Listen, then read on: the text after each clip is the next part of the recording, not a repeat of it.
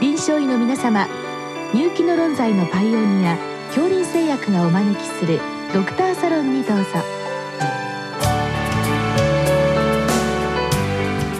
今日はお客様に会津中央病院皮膚科特任部長河野武さんをお招きしております。サロンドクターは順天堂大学教授池田志学さんです。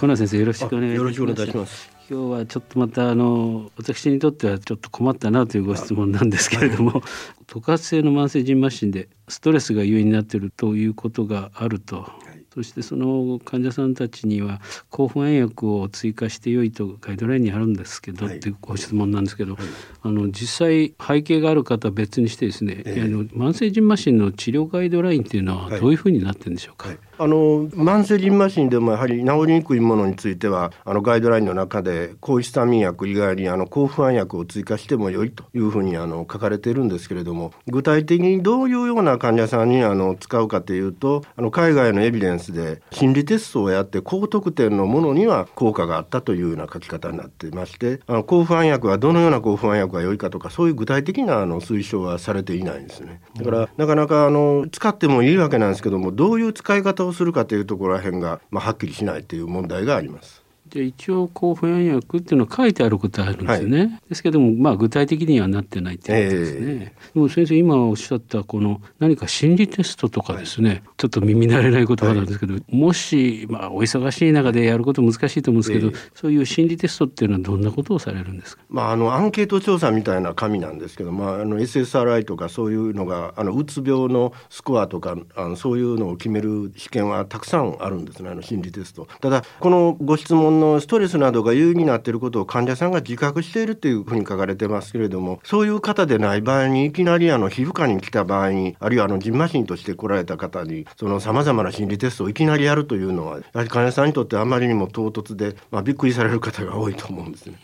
それとまああの自覚しているということが問題でありましてなかなかあのストレスとジンマシンとの関わりっていうのがすぐには気づかないんですね。あの通常さまざまな検査さまざまな治療をややっていくことによってその間に何回ものあの診察であの医者との会話の中で患者さん自身がだんだん気づいていくということの方があの普通だと思うんですね。むしろあの患者さんが私ストレスが原因でジンマシンが出ていますという方の場合であれば、まあ、内科や皮膚科ではなくていきなり心療内科に行かれることが多いと思うんです。今までいろいろな治療をしてきてあのうまくいかなかったということでですね。ですからまああの通常は特発性の慢性ジンマシンであるということをまず確認するために例えばあの発汗に伴うあのコリン性腎マシンであるとか圧に伴うあの機械性腎マシンであるとかあるいは寒冷腎マシンあの温熱腎マシンあるいは何らかのアレルギーによる腎マシンさらにあの感染病巣がある腎マシンですね。あの慢性の首空炎とか慢性扁桃炎とか牛とか歯周病それから慢性胆の炎慢性膀胱炎あるいは痔痔瘻であるとかあるいはヘルペスに伴って出る腎マシンもありますしまたあのガイドラインにも書かれておりますますようにあの甲状腺自己抗体を持ってる方に慢性腎マシンは結構いらっしゃるもんですからそういうものであるとか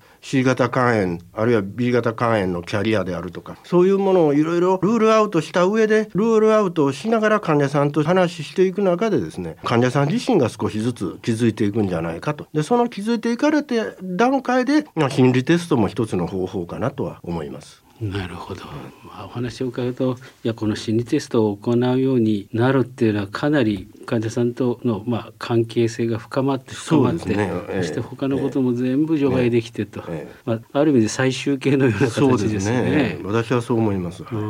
であの先ほどの話の最初に出ました、あの例えば刺激によるジンマシンですね、はい。はい、これはあの問診なんかで、はい、まあ、ある程度分かってくると思うんですけれども、あとあのいわゆるアレルギーによるジンマシンですね、これはやはり採血等されるんですやはり採血をしてあのそういうことも知っておいた上で患者さんが自分自身のあの何らかの心の中の問題と関係するかということを掴んでいく方が正しい方向だと思うんです。あの医者が「はいこれはストレス」って言って自分も「はいストレスですね」というふうに感じれるぐらいであれば これは非常に浅い不安であってやっぱり本当の不安あれ本当のうつの患者さんというのはなかなか自分でも無意識になっていて心理テストでもはっきりしないことが多いのです。です。からかなり自己自身に対する洞察が進んで初めてあの本当に自分を見つめ直すことができますからやはりあの様々な試験をやったり、まあ、あの患者さんにあるいは肝心マシンであれば走っていただいて あの汗をかいていただいたらどうなるかとかあのそういうとこもまでやってで一緒にやっていく中であこの医者はきっちり自分を見てくれるなっていう信頼感がなかったらあのなかなかその心理治療を仮にできるような、まあ、皮膚科医皮膚科心身学会というのもありますけどもそういう医師でもなかなか難しいかなと思います。まあ、そういう意味でも、まあ、安易に使えない状態ですね。はいはいでまあもしですね、ええ、先生が、はい、まあ、そういう患者さんとの信頼関係になって、え、まあ、心理テストもできたと、はい、そして、まあ、かなりのストレスに依存しているジンマシンだということが分かった場合ですね、はい、先生ご自身ですとどのような、まあ、処方っていいますか治療されるでしょうか？これはあの抗ヒスタミン薬はまあ当然使うわけなんですけれども、まあ、通常のあの第二世代のあの非筋性性の抗ヒスタミン薬を使いでそれをあの倍量しても効かない。あるいはあの系統を変えても効かない。場合にまあロイコトリエン拮抗薬であるとか H2 ブロッカーも加えその上でまだ効かなければ最初に私が一番あのよくするのはもう一番単純なあのヒドロキシジンアタラックスですよねアタラックスをあの、まあ、眠気についての注意運転の注意を与えながらあの投与していますでアタラックスががぜ効く方の場合はかなりやはりあの精神的な問題心理的な問題が関連していることが多いという私はあの経験的に思っております。なるほど。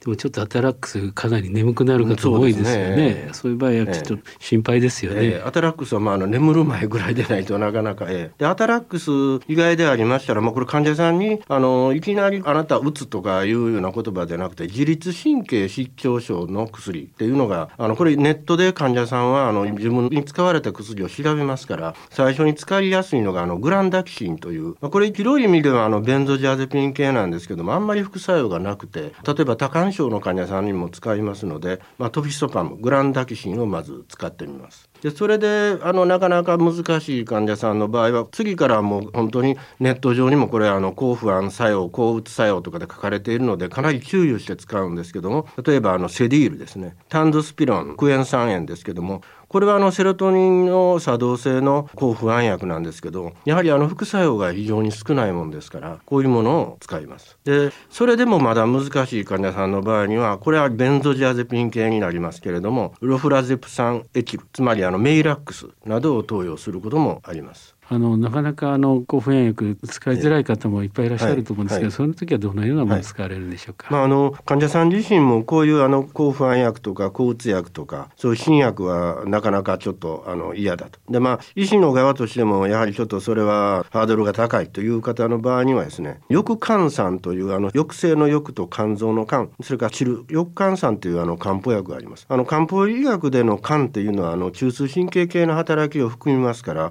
この翼肝酸というのは子どもの夜泣きとかにも使われておりますのでこれもまあ非常に推奨できますし、まあ、女の人に特にあのうつの方によく使うもう一つの漢方薬はあの酵素酸ですね。酵は香る素はあの蘇我ので酸チルって書きまして酵素酸ですね。このような漢方薬であればあの漢方薬がお嫌いでない患者さんであれば、まあ、抵抗なく飲めるでしょうし医師としてもまあ副作用がほとんどありませんから安心して処方できるのではないかと思います。そっちを試してそれからまたそうですね。それも一つの方法ですね、はい、でしばしばあの、まあ、精神治療とか、まあ、心療内科的な治療にご興味のある方は SSRI パキシルとかですね。そういう薬をあの使える傾向のある方がいらっしゃるんですけどもこの場合必ず注意するべきことは患者さんに自発的なあの例えば自制的な問題と言いますけども自分で何か声が聞こえるとか操られてる感じがするとか自分から心から何かが漏れてるというようなことがあるとそういう方に使いますと今度不活化作用ということで大暴れをしたり自殺燃料が出てきますのでこういう患者さんについては私は心療内科や精神科の先生と十分あのご相談の上に使われるのがいいかなと思います。うんそういう患者さんはあの鑑別も含めて、他科との協力が必要、ね、ってことですね。であの、まあ、先ほどから、まあ、比較的使いやすいものからだんだん重くなるっていうことなんですけども、その間にですね、まあ、あのいわゆる精神療法とかですね、はい、あのそういったものも併用されるんでしょう精神療法は例えば催眠療法であるとか私自身は、まあ、皮膚科でありながら学んできたんでありますけれども夢の分析であるとかですね。こういうのはやはり特に専門医でない限りはやはり行わない方がいいと思います。まあ、あの自律訓練法というあの簡単なあの自律神経を休めるあの自己催眠法は、まあ、あのやりやすいんですけれどもそれ以外の精神治療というのはなかなかあの皮膚科医一般内科医が行うのはなかなか難しいというのはそこまでやらなければ効かない患者さんというのには統合失調であるあるいは双極性障害であるとこのようなあの非常に深い問題を抱えていることが多いもんですからやはりあの皮膚科で内科医があの扱えるそういうストレスもしくは精神関連の疾患というのはやはり人間関係であるとか家族内の問題であるとか職場の中での問題とかこう軽いうつ不安を扱うしかできないと思うんですね。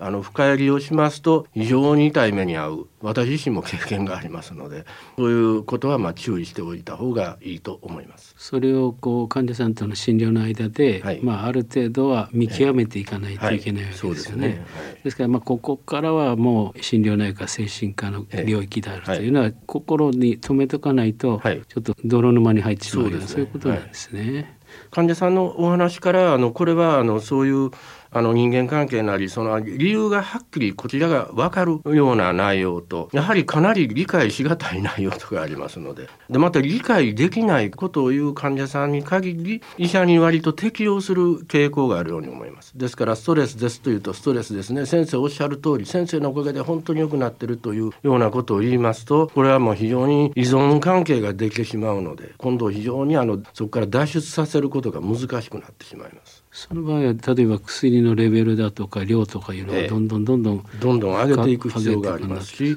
やはり SSRI やあのベンゾジアゼピン系そういうものの強い薬を使うことになってしまいますがそうなってくるとこれはやはり普通の皮膚科の保険診療の領域を逸脱してくることにもなりかねませんのでなかなか難しい問題ですね。なるほど。今日のご質問の答えに、まあ、それかなり近くなってくると思うんですけれども、はい、何かこう不安を抱えていらっしゃるようなんだけれどもどんどん押し詰めていくとあこれはちょっと皮膚科領域ではないな内科領域ではないと思われたら、えー、やはりまあ紹介して、えー、それが方が無難と思います。まあ、あのそういうことなく、まあ、ずっと治療されている方もいらっしゃるんですけども現実にそういう事象に遭遇しますとああこれは大変なことに巻き込まれたと後で分かるようなことがあります。どうもありがとうございました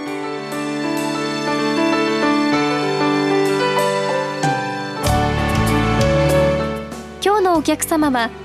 会津中央病院皮膚科特任部長河野武さん。サロンドクターは順天堂大学教授池田志学さんでした。